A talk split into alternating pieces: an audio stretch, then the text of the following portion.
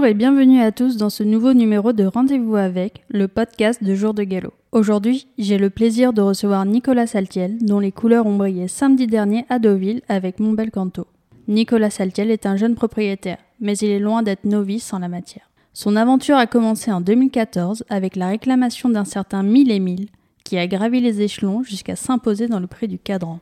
Bonjour euh, Nicolas Saltiel. Bonjour. Est-ce que vous pouvez nous raconter un petit peu votre parcours? Oui, euh, tout à fait. Moi, je suis issu d'une famille d'assurance. D'accord. Et j'ai pas du tout euh, voulu suivre la lignée, la lignée euh, de, de, mon père et de mon grand-père. Donc, euh, je me suis lancé dans, dans la restauration et l'hôtellerie, qui sont ma, mes passions depuis toujours. Ça fait maintenant dix ans que, que je suis exploitant et gérant d'établissements à Paris et dans le sud de la France. D'accord. À Saint-Tropez, j'ai pu voir.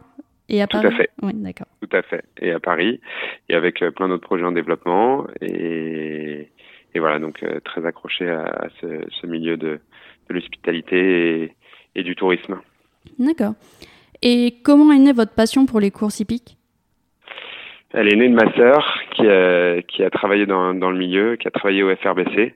D'accord. Et qui m'a toujours, euh, que j'ai toujours interrogé, questionné parce que je, ma famille n'était pas du tout dans les chevaux. Et euh, j'étais toujours intrigué de, de, savoir ce qui se passait dans ses journées, dans ses voyages parce qu'elle voyageait beaucoup pour le FRBC et euh, jusqu'au jour où j'allais un petit peu, je fréquentais aussi les hippodromes euh, avec ma bande de copains euh, de, de Deauville. On, on, allait souvent après le tennis ou après le golf euh, sur les hippodromes. Et puis un jour j'ai connecté les, les, deux câbles entre ma sœur et, et finalement ma petite passion de jouer un petit peu un petit peu euh, au PMU et, euh, et, je suis arrivé sur un hippodrome et, euh, et j'ai vu un cheval courir gagner gagner avec avec beaucoup de classe et, et ça m'a semblé être une évidence. Et du coup, vous avez décidé de d'acheter votre premier cheval non, ça s'est pas fait tout de suite. Je, je m'y suis intéressé. Euh, j'ai commencé à lire, à m'enseigner, à lire, à comprendre, à y retourner de plus, de, plus en plus fréquemment, à regarder les chevaux différemment, à, à y aller pas forcément pour jouer, mais pour pour comprendre le sport que c'était. Et euh, et puis après, à Paris, un moment de transition dans ma vie professionnelle où euh, j'avais vendu mon restaurant et, et j'étais en train de reprendre euh, un autre établissement. Euh, je me suis rendu euh, sur un hippodrome avec un copain un lundi après-midi, je crois que c'était.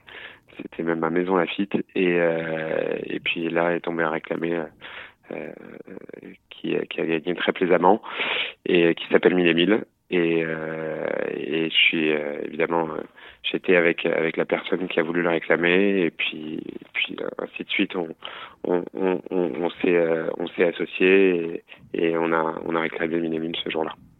D'accord. Et bah justement, est-ce que vous pouvez nous raconter un peu plus en détail cette histoire de Mille et Mille Comment est-ce que vous avez vécu sa, sa progression?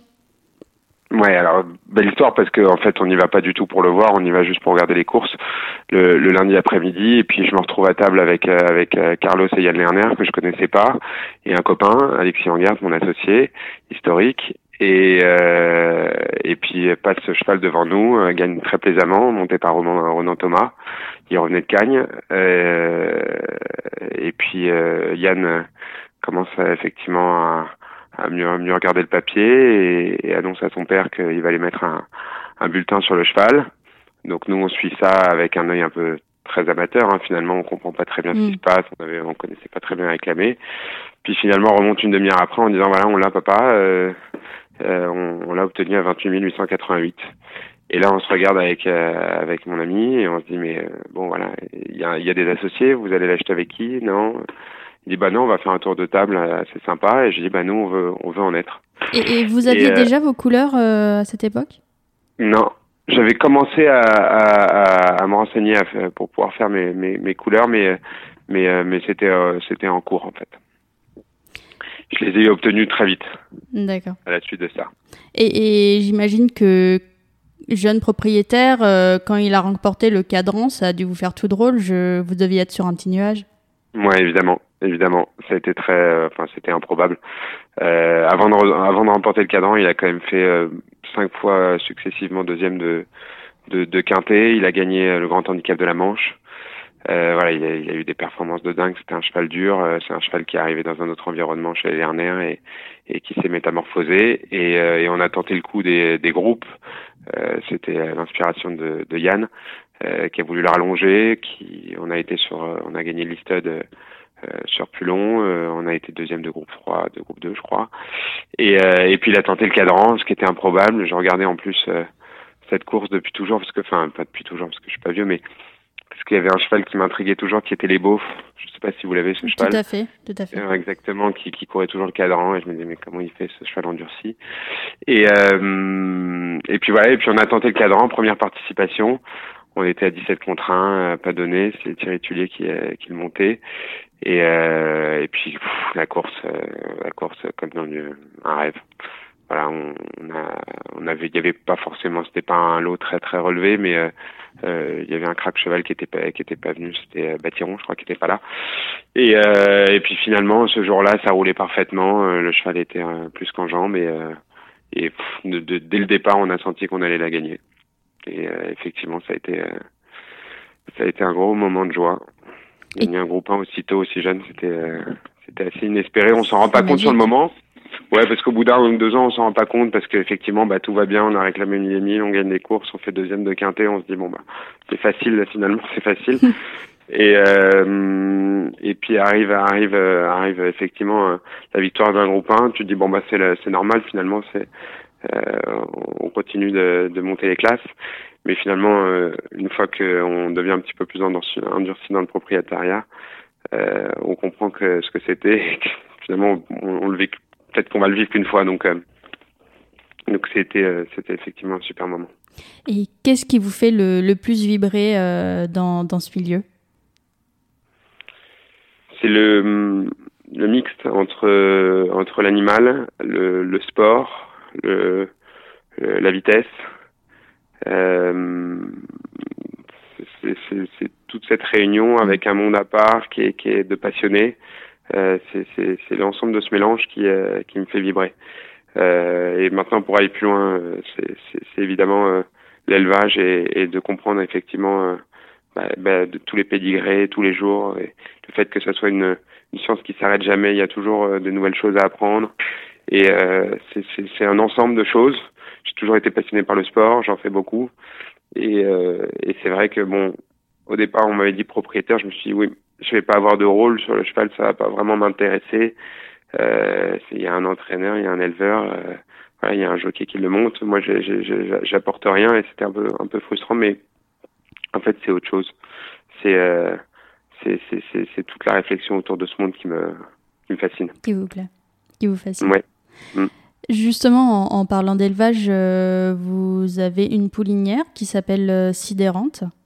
Ouais. Si c'est bien ça. Tout à fait. Euh, comment euh, comment est-ce que vous, vous vivez aussi cette, cette casquette d'éleveur Par exemple, comment est-ce que vous choisissez les, les étalons com Comment ça se passe aussi de ce côté-là? Alors, je la vis encore mollement parce que j'aimerais bien en faire plus. Après, j'ai pas le temps avec avec ma vie professionnelle, mais un jour, j'en ferai beaucoup plus. Je suis donc je suis éleveur professionnel, mais sans sol. Donc, mmh. euh, donc euh, je, je, aujourd'hui, je suis euh, ma, ma poulinière est au Haras du Téné, chez David Salabi. Avec qui je suis associé d'ailleurs sur sur sur la poulinière. Et euh, et donc la réflexion effectivement de, de, de, du choix des étalons, elle se fait souvent avec lui, qui est, lui a une très bonne connaissance, donc euh, donc je m'appuie beaucoup sur lui. Et euh, et puis après, on, a une réflexion effectivement en fonction du pédigré, en fonction de de de, de ce que le, le cheval a porté la vitesse et autres, et on essaye de trouver euh, voilà un étalon qui, euh, qui, qui peut correspondre. Aujourd'hui, elle n'a pas encore prouvé euh, qu'elle qu'elle était une bonne poulinière, donc on a peut-être revu notre notre notre notre ambition sur sur les étalons qu'on choisissait. mais mais voilà, on, on, a une vraie réflexion autour de ça. On aime bien choisir l'élevage français, donc on essaie mmh. de le faire au maximum en France. Euh, ça c'est important pour nous et j'aime bien moi avoir des jeunes étalons parce que parce que c'est c'est le pari. Alors, bon, c'est j'aime bien avoir de, de, de, faire le pari d'avoir d'avoir un jeune étalon qui va qui va vite bien produire, qui va bien produire des deux ans, qui va mmh. et c'est un peu le pari qu'on essaie de faire euh, chaque année. Euh, voilà, avec avec cette avec cette jument.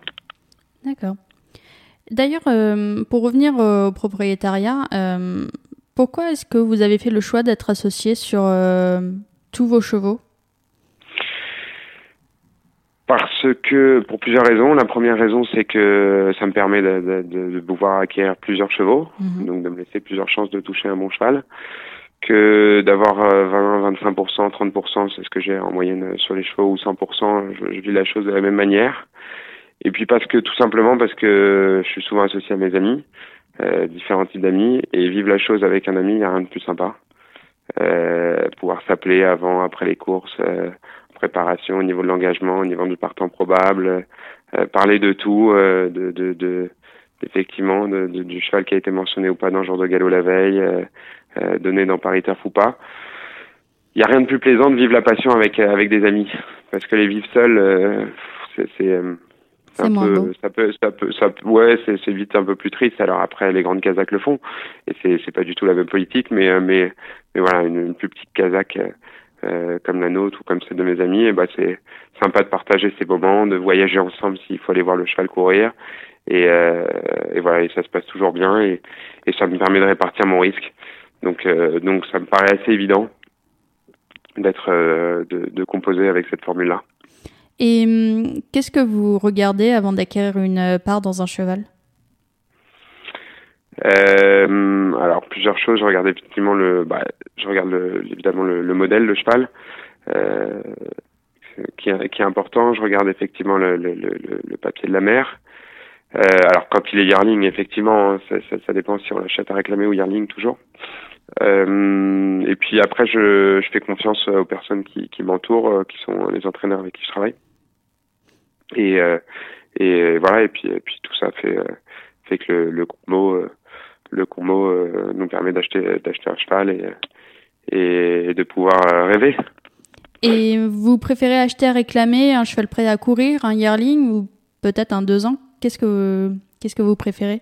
Ma préférence, c'est forcément c'est pas la plus euh, la plus rentable toujours, mais c'est d'acheter les yearlings. Mhm.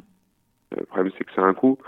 Euh, parce qu'avec le yearling il y a encore il y a encore plus de rêves et on fait ça on fait ça un peu pour pour justement rêver que eh ben, dans, dans ses mains on a un cheval de groupe et euh, qui, qui va pouvoir rivaliser avec les, les plus grandes Kazakhs et les plus grands élevages.